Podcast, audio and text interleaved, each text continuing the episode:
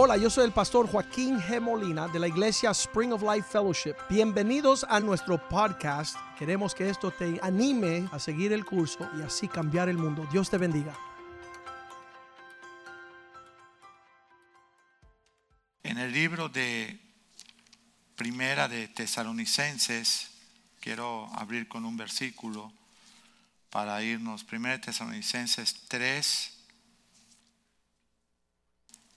versículo 12. La carta de los tesalonicenses la escribió, fue la primera carta que escribe Pablo, pero es la segunda que publica en el Nuevo Testamento. Esa carta se escribe cuando Pablo tenía aproximadamente 17 18 años siguiendo a Jesús. Jesús se le había revelado. Entonces dice la carta de esta manera, en el 12, 1 Tesalonicenses 3, 12, y el Señor os haga crecer y abundar en qué? En amor. En amor. Unos para con otros y para con todos, como también lo hacemos nosotros para con ustedes, para que sean afirmados. ¿Cuántos necesitamos afirmar nuestros pasos?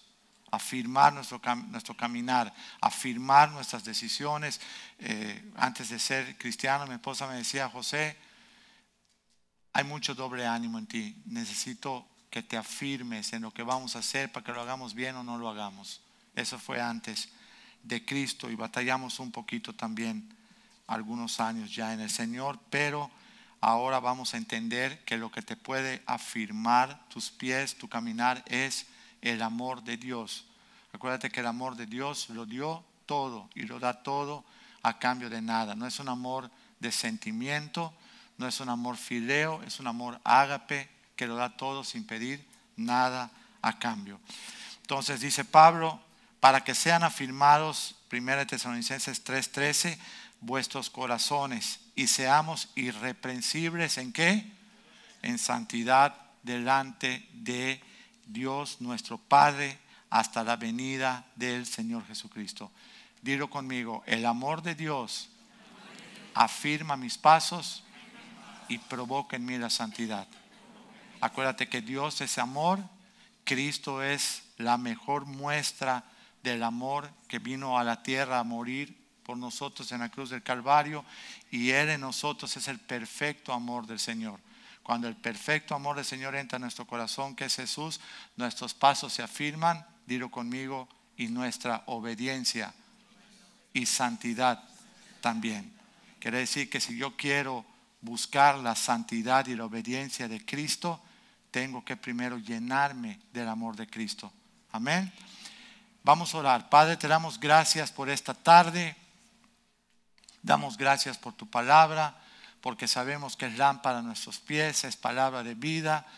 Y nosotros en Cristo Jesús deseamos ser, Señor, rebosados del amor tuyo, que es la misma vida de tu Hijo para que nuestros pasos, nuestra santidad, nuestra obediencia sea afirmada, que tú te perfecciones en nosotros, Señor, y nos hagas perfectos en tu amor. Entonces tendremos el fruto de, ser, Señor, de estar llenos del amor, del gozo, de la paz, la mansedumbre, la benignidad, la templanza, la fe, Señor, todo lo que tú demandas de un cristiano nacido de nuevo. Te pedimos en esta tarde que podamos recoger nuestros pensamientos, nuestros problemas y prepararnos nuestra buena tierra, que es nuestro corazón, para poder entender lo que tú nos estás hablando. En el nombre de Jesús te lo pedimos. Amén. Entonces, este crecer y abundar en amor para que seamos irreprensibles en santidad delante de nuestro Padre, esperando a Jesús, esa tiene que ser una prioridad estaba comentando el pastor Joaquín en el primer servicio que los hombres y las, las familias que no traen sus hijos a la casa de Dios los viernes son perdedores. Pero no solamente son perdedores, son egoístas. Amén. Porque nuestros hijos, dilo conmigo, nuestros hijos no tienen que repetir la triste historia de nosotros. Nuestros hijos no tienen que repetir la triste historia de nosotros. Nosotros, la gran mayoría, somos primera generación cristiana y como tal tuvimos que pasar destrucción, tuvimos que pagar un precio, tuvimos que ser quebrantados, tuvimos que ser destruidos. Muchos, yo quedé homeless en la calle aquí en los Estados Unidos en el año 1996 y la historia está en un libro ahí que se llama eh, Se hizo la luz. Ese libro, todos los libros que se han vendido y, mil que se han regalado, todo lo que se recupera es para esta iglesia. Amén. O sea, no es ninguna propaganda de venta para el pastor, sino es para bendición para esta casa. Amén. También estamos haciendo todos los días, me poseyó un devocional que se llama Cristo en nosotros, la esperanza de gloria. Entonces la gente me habla y me dice, oye pastor, entonces todo es Cristo. Sí. Pero, ¿y, no le puedo dar una ayudadita? Sí, muérete a ti. Para que Él sea más en ti. Conforme tú mengues, Él te él puede llenar tu vida y tu corazón. Hoy estamos entendiendo de su esencia. ¿Cuál es la esencia de Jesús? El amor. Amén. Bien. En primera de Juan 2, primera de Juan 2, versículo 3, 4 y 5 que voy a leer, esto lo puedes apuntar y leer también luego en casa. Dice, dice Juan el amado, todos sabemos quién era Juan el apóstol, el amado, el que se recostaba en Jesús, el que más entendió lo que era el amor de Dios. Dice, en esto sabemos que nosotros le conocemos si obedecemos sus mandamientos. Guardar sus mandamientos no es como lo hacemos muchos cristianos que metemos la Biblia el domingo y la volvemos a sacar el otro domingo. Dice, guardé los mandamientos. No, eso se llama escondiste. Amén. Guardar los mandamientos es obedecerlos. Entonces dice acá, si obedecemos los mandamientos, y guardamos los mandamientos, entonces podemos decir que conocemos a Jesús. Mira lo que dice el 4. El que dice yo le conozco, pero no obedece sus mandamientos, el tal que es mentiroso y la verdad, Cristo no está en él. Dilo, pero, el 5, el que obedece su palabra, en este verdaderamente el amor de Dios se ha perfeccionado. Cuando el amor de Dios se perfecciona en ti, Dios te da un fruto de obediencia y de santidad. Señor, lléname de tu amor. Señor, lléname de, de, ti, lléname de tu bondad, lléname del fruto del Espíritu, lléname de todo lo que tienes para mí. Amén. Dice luego, en este verdaderamente el amor se ha perfeccionado. Por eso sabemos que estamos en Cristo. Cuando la gente me dice, le digo a alguien, oye, quiero orar por ti. No, pastor, si yo recibí a Cristo en mi corazón hace tanto tiempo. Le digo, ¿qué significa para ti recibir a Jesús? Bueno, hice una oración de fe. Está bien, pero ¿qué significa? No me lo pueden decir. Decir recibí a Jesús es que lo hospedaste en tu corazón. Él vive en ti. Ya no tomas decisiones propias. Ya no te pones en primer lugar. Él es el rey y Señor tuyo. Y lo que Él dice que se hace, lo único que hay que decirle, Señor, haz conmigo lo que tú quieras. Yo soy como un vaso de barro y tú eres el alfarero, Señor. No me sueltes. No me sueltes. Vamos a ir a Evangelio de Juan.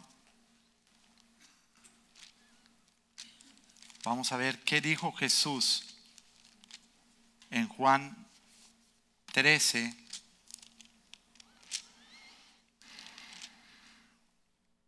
...34...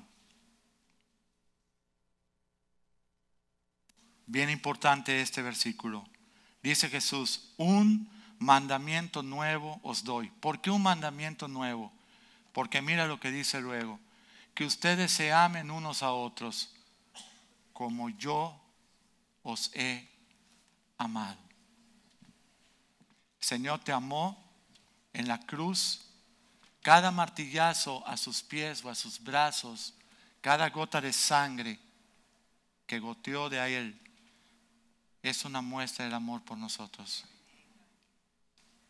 Dice que al que mucho se le perdona, mucho ama.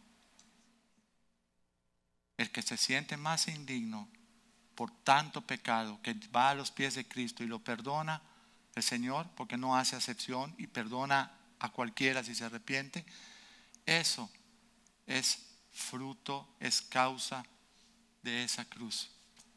Si nosotros no nos enamoramos de Jesús en todo lo que ha hecho por nosotros cuando andábamos indignamente, y lo vamos a leer luego, nosotros no vamos a poder entender lo que estamos hablando esta tarde. Pero yo quiero esta tarde que tú salgas enamorada y enamorado de Cristo. Amén.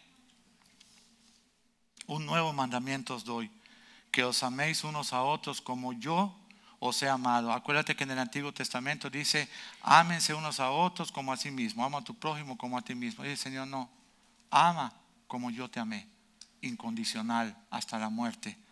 Amén. Dice, ámense unos a otros en el 35, en esto conocerán todos que son mis discípulos. No por la teología, van a conocer que son mis discípulos si tienen amor los unos por los otros. Estaba yo dando un, ejemplo en el primer servicio. Se hizo una convención de jóvenes y los pastores de los jóvenes de la ciudad, entiendo que fue o en el Distrito Federal o en Monterrey, para mí que fue en el Distrito Federal, en México, y estos pastores se asociaron y querían hacer una campaña evangelística para rescatar a muchos jóvenes de las drogas, del vicio, por la falta de paternidad y las familias destruidas que también tenemos en nuestro país. Entonces los pastores se asociaron, buscaron un estadio, buscaron un lugar, contrataron otro pastor joven que era muy impactante y lo llaman para un sábado y ahí van llegando los jóvenes, van entrando, van entrando, van entrando, van entrando, van entrando. Los pastores están esperando al predicador, que es otro joven, ¿verdad? Y el predicador este, no aparece entonces hay un lío en la puerta, ¿verdad? Los muchachitos no están dejando entrar a un homeless, a un pordiosero que está ahí. Le están negando la entrada porque no quieren que entre por un río que se arma allá. Y una niña de 13 años saca su ticket y le dice, pasa por mí. Y ese muchacho entró. Entonces dice los pastores asociados dicen, bueno, pues no llegó el predicador y se paró y dijo, yo soy el homeless. Él se había vestido para probar el tremendo evangelismo de esa iglesia. Reprobaron todos. Y muchas veces nosotros entramos, salimos, entramos, salimos, entramos, salimos. Dios nos prospera, Dios nos bendice, Dios nos da familia, Dios nos da el perdón de nuestras esposas, Dios nos da, nos da, nos da, nos da y no sabemos ni siquiera cómo se llama el hermano que se sienta junto a nosotros. Y somos cristianos. Somos cristianos. Dice en allá mismo en Juan 15, 13, Jesús, vamos a leer desde el 12. Este es mi mandamiento, Juan 15, 12. No es una opción, dice Jesús, este es mi mandamiento, que se amen unos a otros como yo, Jesucristo, les he amado. Un amor sacrificial, un amor ágape, un amor que lo da todo a cambio de nada, un amor que todo lo cree, que todo lo soporta, que todo lo espera que no tiene hipocresía, que no se es vengativo, etc. Amén. Entonces dice, amen como yo os he amado. Nadie tiene mayor que este, amor que este. El 13, ¿qué dice? Que uno ponga su vida por sus amigos, por sus hermanos. Cuando uno puede pedir al Señor que la llenura de su espíritu esté en Él, que la vida de Cristo esté en Él, que el amor del Señor esté en Él, que todo eso se pueda manifestar, vamos a ganar muchas almas para Cristo. Porque no vamos a tener que hablar, va a tener nuestras actitudes, van a hablar más alto que nuestras palabras. Estaba yo, tengo, voy a cumplir 23 años de que el pastor Molina me presentó a Cristo.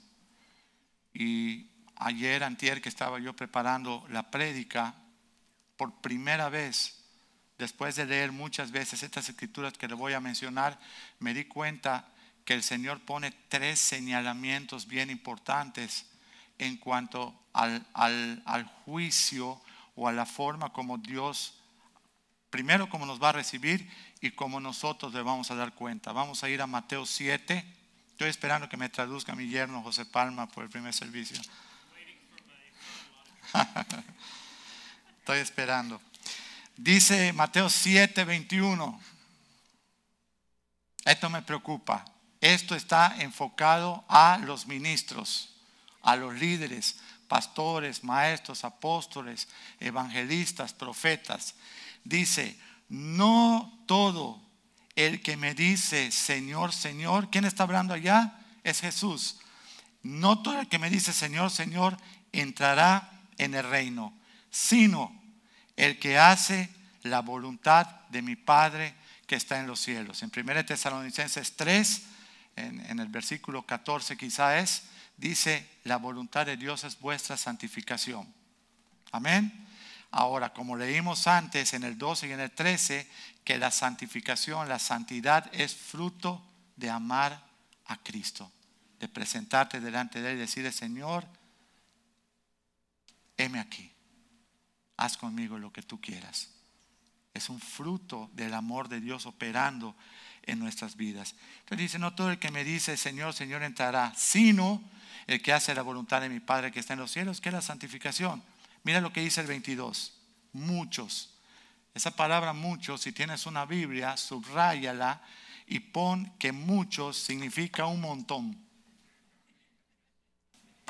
Muchos me dirán en aquel día, Señor, Señor, no predicamos en tu nombre, no profetizar porque adivinaron el futuro, profetizar se refiere específicamente también a predicar. No predicamos en tu nombre, eran predicadores como yo, como tú. No hemos profetizado en tu nombre y en tu nombre echamos fuera demonios. ¿Piensas que es cosa ligera tener autoridad espiritual para echar fuera demonios? No. Léete Hechos 19, uno que fueron correteados por un espíritu maligno porque estaban yendo en nombre de Pablo, pero ellos no conocían a Dios. Dice, a Pablo lo conozco, pero ustedes quiénes son?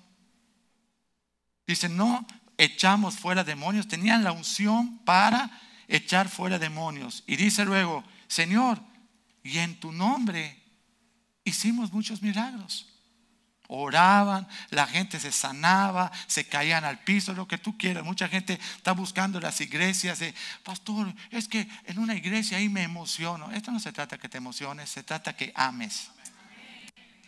No tienes que emocionarte, tienes que menguar a tu emoción para poder amar, para que el corazón del Señor esté en ti. Mira lo que dice acá luego. Oye, dicen, tu nombre hicimos milagros. El 23. Entonces, yo Jesús les declararé, nunca, nunca, nunca les conocí. Apártense de mí, hacedores de maldad. ¿Hacedores de maldad por echar fuera demonios? No. ¿Hacedores de maldad por sanidades? No. ¿Hacedores de maldad por predicar? No.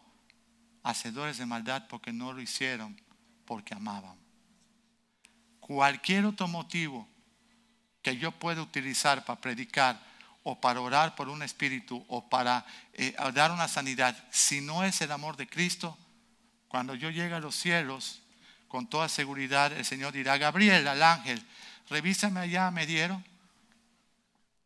No está, Señor.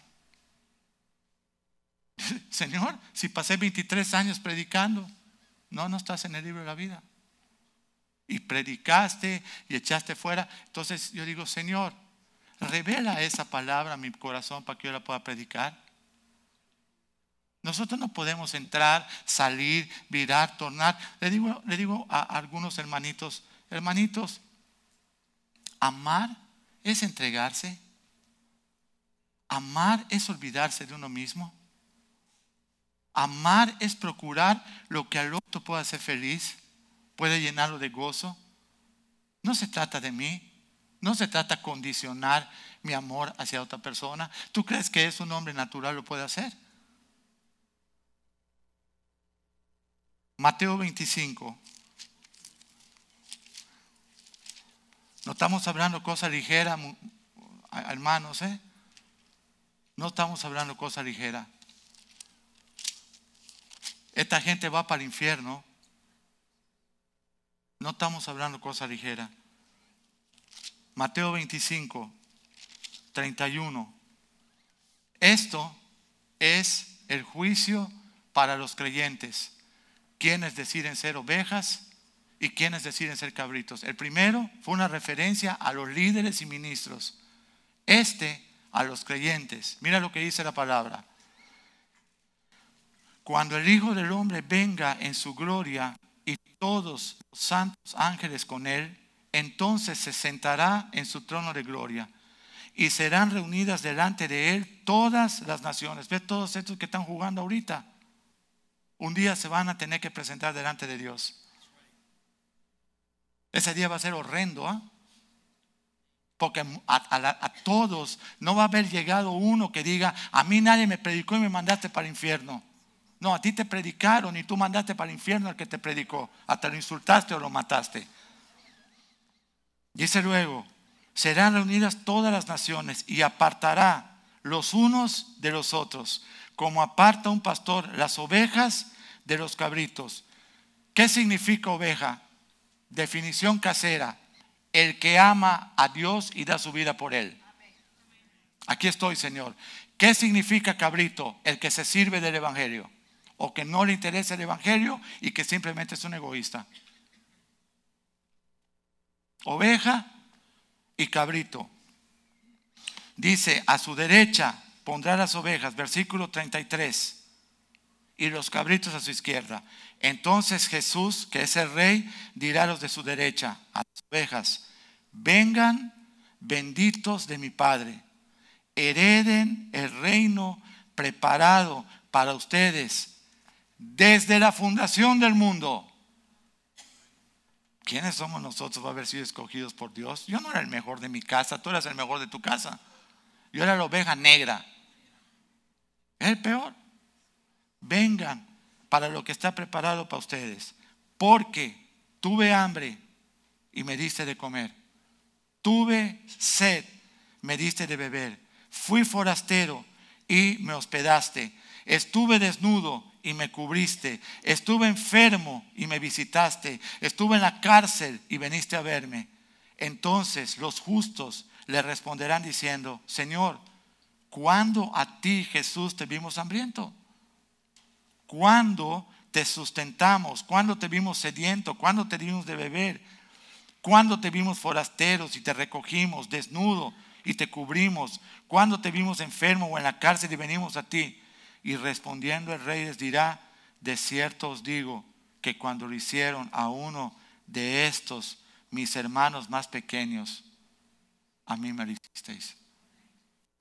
El más insignificante que tú puedas ver en la calle, que tú puedas ver entrando por la puerta de una iglesia, de cualquiera, ese hombre también por él murió Jesús. Y cuidado que no vaya a ser un ángel vestido, ¿ah? que te vengan a probar tu fariseísmo o tu entrega o tu realidad o lo que sea. No se puede hacer acepción de personas. La Biblia dice, invita al que no tiene con qué devolverte. Invita. Dice luego, entonces, mira lo que dice el 41.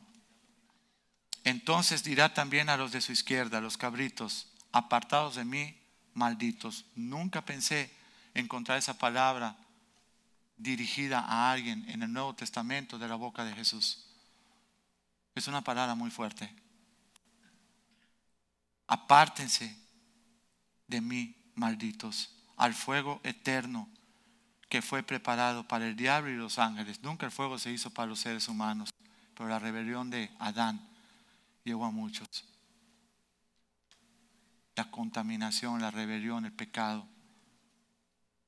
Tuve hambre, no me diste de comer. Tuve sed, no me diste de beber. Fui forastero, no me recogisteis. Estuve desnudo, no me cubristeis. Estuve enfermo y en la cárcel, no me visitaste.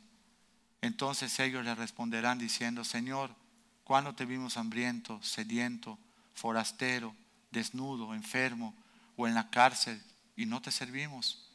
Entonces le responderá diciendo, de cierto os digo que en cuanto no lo hicieron a uno de estos más pequeños, a los insignificantes, a los que no tienen renombre, tampoco a mí me lo hicisteis. E irán estos al castigo eterno y los justos a la vida eterna.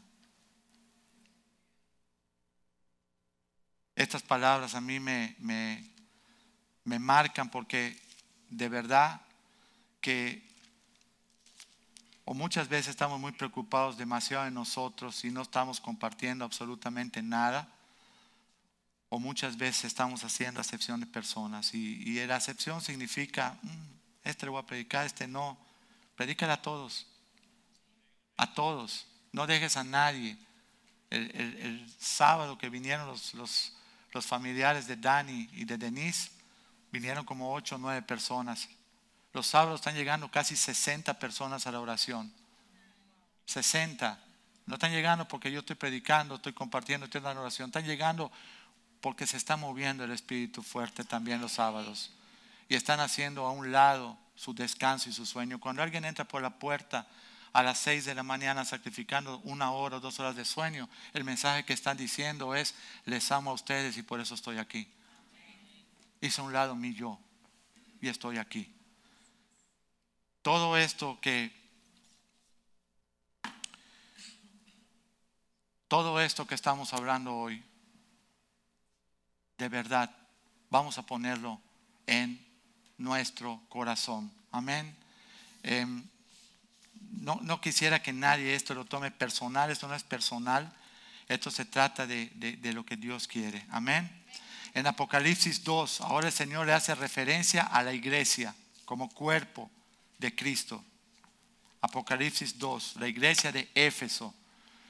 Dice la historia que Juan el amado, después de que Cristo subió a los cielos, vivió en Éfeso. Después se fue a Patmos, en todo el proceso, lo torturaron, lo quemaron, etc.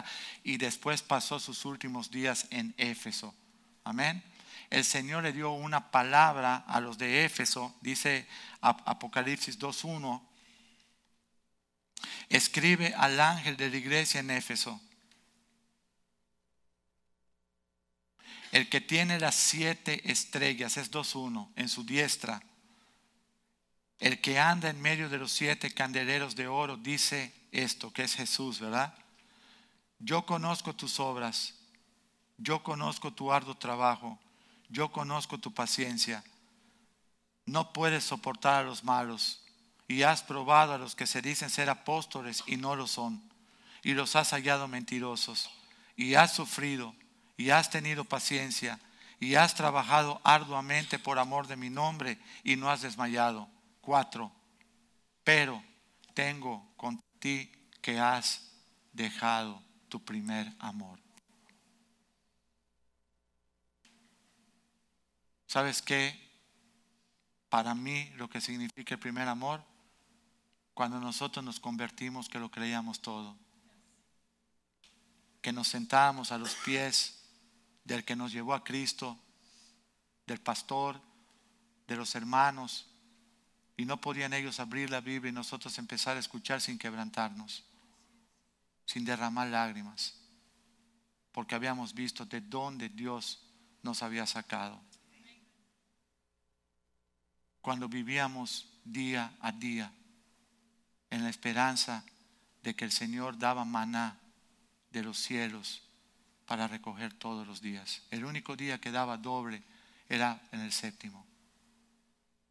¿Y sabes qué? Nosotros somos testigos que nunca nos falló. Nunca. Porque Él nunca falla. Fallamos nosotros Muchas veces por la abundancia de todas las cosas, en Ezequiel 16, y ves todo, el concepto de Israel, cómo te lavé, te vestí, te adorné y después te fuiste a gastar, dice que fuiste como Sodoma y Gomorra, que por la abundancia de todas las cosas te llenaste de soberbia y te volviste egoísta. Y te olvidaste de quién era tu Dios y quién te había dado lo que tienes. Has dejado tu primer amor. En el 5, recuerda por tanto de dónde has caído. Es una caída dejar el primer amor. Mucha gente se enfría y se va de la iglesia. O se enfría o se entibia y entonces Dios la vomita del cuerpo. Porque al tibio, dice el Señor, lo vomitaré de mi boca. Apocalipsis 3, 17 creo que es. Amén. Dice entonces, recuerda de dónde has caído, arrepiéntete y haz las primeras obras. Regresa a la fe, al amor, al servicio de lo que antes hacías. Regresa, pues si no, vendré pronto a ti, quitaré tu candelero de su lugar, si no te hubieres arrepentido. Estamos leyendo, ¿verdad? Dice el 6. A tu favor todavía tienes que aborreces la obra de los nicolaitas. Significa de los idólatras y de los que quieren seguir viviendo en perversión sexual. Nicolaitas, esa es la interpretación bíblica de los nicolaitas. Tú sigues aborreciendo esto, pero has perdido tu primer amor. Dice luego el 7, el que tiene oído, oiga lo que el Espíritu de Dios dice a las iglesias, porque al que venciere le daré a comer del árbol de la vida. Significa, al que venciere le daré de comer del fruto del Espíritu. Lo llenaré de amor, de gozo, de paz, de bondad, de benignidad, de fe, de templanza, de dominio, todos los frutos del Espíritu. Amén. Vamos a irnos a Gálatas. Esta es la segunda, primera, segunda carta que escribe Pablo. Tesalonicenses, escribe, después escribe Gálatas. Dice Gálatas 5:6. Mira cómo señala acá. En Cristo Jesús ni la circuncisión ni ser religioso vale nada, ni la incircuncisión ser un incrédulo ¿verdad? Un gentil vale nada, sino que la fe que obra por el amor de Dios en nosotros. Si no tenemos el amor de Dios, la fe no puede obrar. Nada de lo que yo te hablo esta mañana tú lo vas a creer. Solamente será una palabra más que oíste, que quizá te tocó en algo, pero no le dijiste a Dios, ¿sabes qué, Señor? Yo quiero que obre la fe en mí lléname de tu amor. Haz conmigo lo que tú quieras. En Efesios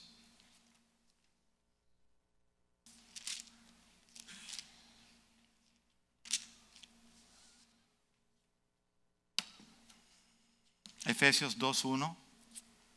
Esto no que no se nos puede olvidar.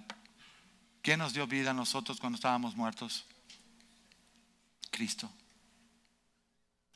Él nos dio vida a nosotros cuando estábamos muertos en delitos y pecados, en los cuales anduviste en otro tiempo, siguiendo la corriente de este mundo, conforme al príncipe de la potestad del aire que es Satanás, el espíritu que ahora opera en los hijos de desobediencia, entre los cuales también todos nosotros vivimos en otro tiempo.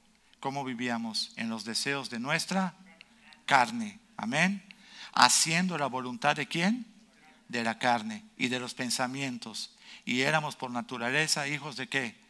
De ira, lo mismo que los demás. Dilo, pero Dios, que es rico en misericordia, por su gran amor con que nos amó, aún estando, aún estando, aún estando nosotros muertos en pecado, nos dio vida juntamente con Cristo, porque por gracia y por su amor somos salvos.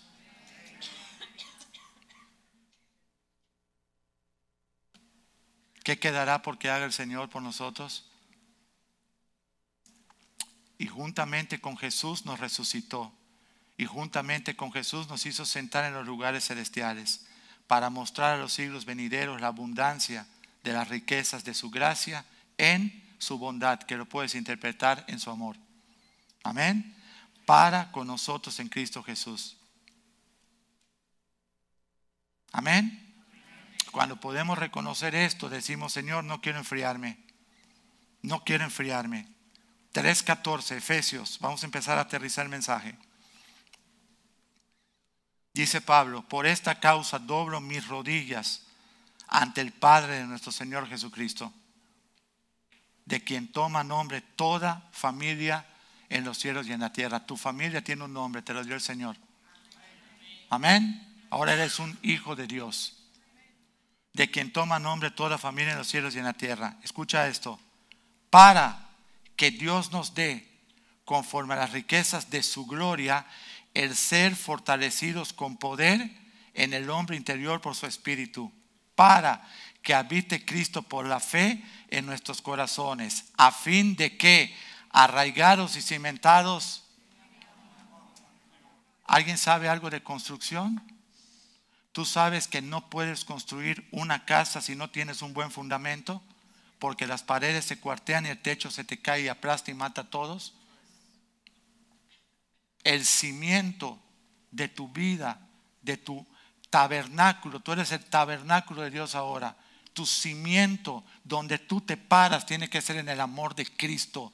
Tu confianza está en que Él te salvó, Él te libró, Él te cambió, Él te restauró, Él mandó su Hijo a vivir en ti. Tú ahora eres el, el templo de su Espíritu.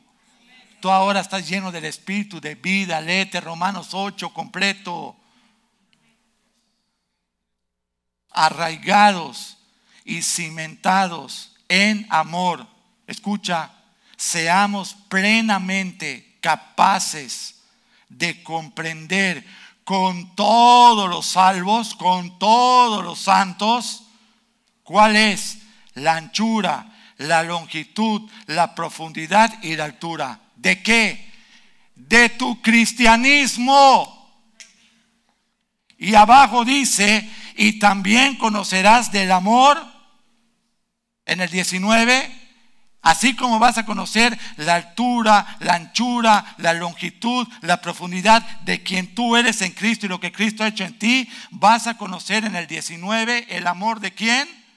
De Cristo en ti, que excede a qué?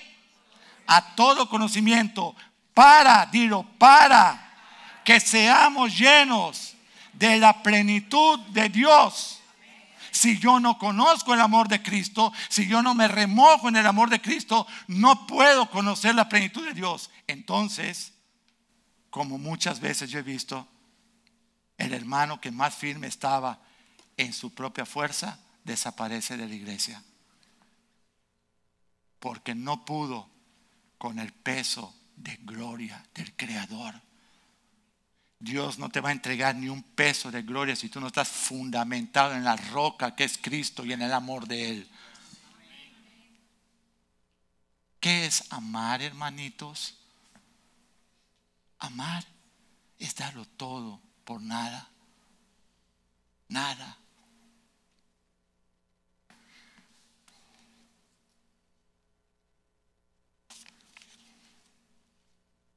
En Primera Tesalonicenses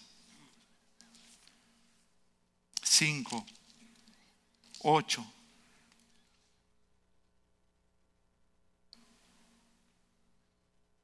Dice Pablo, nosotros que somos del día, seamos sobrios, habiéndonos vestido con qué? Con la coraza de la fe y con la coraza de qué? De amor. ¿Y qué es una coraza? Lo que se ponían los militares para evitar que atravesara una flecha, una lanza se lo ponían en el corazón y en la espalda. Una coraza de fe y de amor. No quieres que te lleguen los dardos del enemigo, ponte la coraza del amor y de la fe de Dios. Dice luego, se vestían con la coraza de fe y de amor y con la esperanza de salvación como yelmo, que es un casco. En tu cabeza la esperanza de la salvación. ¿Quién es la esperanza? Cristo. Y abajo la coraza de la justicia y la coraza del amor. Dice en el 23, allá mismo, 1 Tesalonicenses 5, 23, el mismo Dios de paz os santifique. ¿Quién te santifica? Dios. Te santifique por completo y todo vuestro ser, espíritu, alma y cuerpo sea guardado irreprensible para la venida de nuestro Señor Jesucristo. Porque fiel es el que os llama, el cual también lo hará.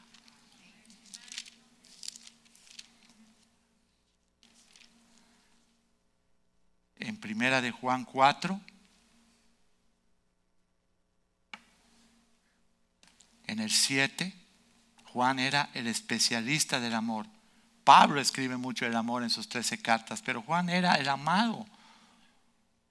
Amados, amemos, amémonos unos a otros, porque el amor es de Dios. Todo aquel que ama es nacido de Dios y conoce a Dios. Todo aquel que ama. El 8, el que no ama no ha conocido a Dios, porque Dios es amor. Déjame aclararte algo. Mucha gente tuerce esta escritura porque como Dios es amor voy a ser un sinvergüenza y voy a vivir como me da la gana. Yo no le estoy hablando a esa gente.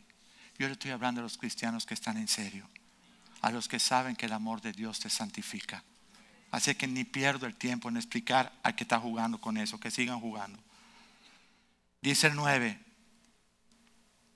en esto se mostró el amor de Dios para con nosotros, en que Dios envió a su Hijo unigénito al mundo para que nosotros vivamos por Él. En el 10, en esto consiste el amor, no en que nosotros hayamos amado a Dios, sino en que Él nos amó a nosotros y envió a su Hijo en pago por nuestros pecados. Amados, si Dios nos ha amado así en el 11, debemos también nosotros amarnos unos a otros. 16, estoy terminando. Y nosotros hemos conocido y creído que el amor tiene que Dios el amor que Dios tiene para con nosotros. ¿Por qué? Segunda vez, porque Dios es amor y el que permanece en amor, el que está fundamentado en amor, dirá al Señor, Señor, fundamentame en tu amor. Es Cristo. No me muevas de allá. Dice entonces, el 16, Dios es amor y el que permanece en amor permanece en quién? En Dios y Dios en él. 17, en esto se ha perfeccionado el amor en nosotros para que tengamos confianza en el día del juicio, lo que hablamos todo el principio. Pues como Él es, así nosotros somos en este mundo. Dilo conmigo, 18. En el amor no hay temor. ¿Cuántos cristianos atemorizados ves todos los días? Que si el dólar, la gasolina, el gobierno, no el gobierno. En el amor no hay temor. Tú puedes doblar rodilla, tú puedes interceder, tú puedes, pero sobre todo tú tienes que amar. ¿Sabes qué necesita el mundo de allá afuera? Amor. ¿Y sabes quién se lo puede dar? Cristo en nosotros. En el amor no hay temor, sino que el perfecto amor que es Cristo echa fuera el temor, porque el temor lleva en sí castigo, de donde el que teme no ha sido perfeccionado en el amor. Vamos a pedirle a Dios esta mañana, Señor, quiero ser perfeccionado en el amor tuyo. Quiero. No tengo ninguna característica en lo natural. No tengo para poderte ofrecer una vida como tú quieres. Pero yo quiero menguar a mí para que crezcas tú. Yo quiero que tú seas en mí el fundamento, ese amor que tú demandas para que pueda haber fe, para que pueda haber santidad, todo lo que hemos hablado esta mañana. Hermanos, cuando yo me convertí y se convirtió mi esposa y se restauró el matrimonio, fuimos con una hija, con nuestra hija, a un lugar y ella testificó ese día. Se paró y dijo, si los padres supieran el daño que nos hacen cuando se divorcian, nunca se separarían. Nosotros somos víctimas de la falta de amor de ustedes. No pudo haber ni mensaje ese día. Ahí la gente empezó a caer de las sillas llorando y quebrantados porque Dios los redargulló. Esta mañana, si tú crees que esta palabra no va a pasar factura, sí la va a pasar. Y, y el que es probado primero es el que habla. Yo te exhortaría a ti esta mañana a que tú le digas al Señor, ¿sabes qué, Señor? Necesito ese amor tuyo. Ese amor ágape, ese amor que perfecciona.